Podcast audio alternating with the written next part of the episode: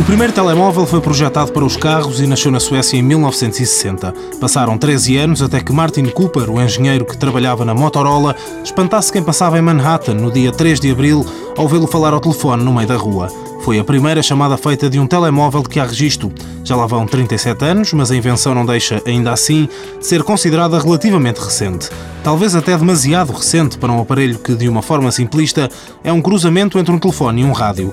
Sérgio Jesus, vice-reitor para a investigação da Universidade do Algarve, salienta que o software e a capacidade de informação que o telemóvel é capaz de enviar e receber não têm comparação com a rádio e foi isso que levou à grande diferença de tempo entre a invenção dos dois. O telemóvel é muito mais complicado e resolve, enfim, a tecnologia que está dentro do telemóvel resolve um problema essencial, é que permite passar através de edifícios, portas, etc, etc. Portanto, utiliza uma gama de frequências que não é propriamente a gama eh, de frequências utilizada no rádio, é uma gama muito mais alta e que permite enviar muito mais informação do que aquilo que é normal, digamos, no canal de rádio vulgar. O fluxo de informação que os telemóveis processam não tem parado de aumentar, bem como os avanços tecnológicos, o que tem levado a uma considerável diminuição de tamanho e peso.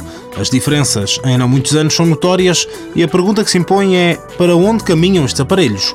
Como serão no futuro? Porventura, eh, tornar-se um aparelho mais pequenino, eh, se calhar fala-se.